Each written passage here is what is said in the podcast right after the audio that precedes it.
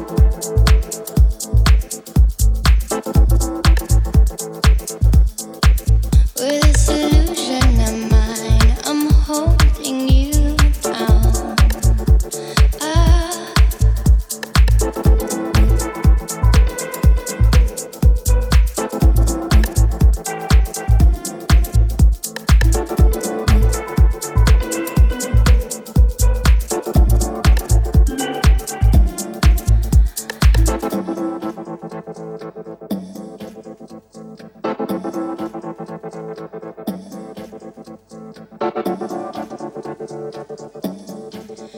put a spell on you.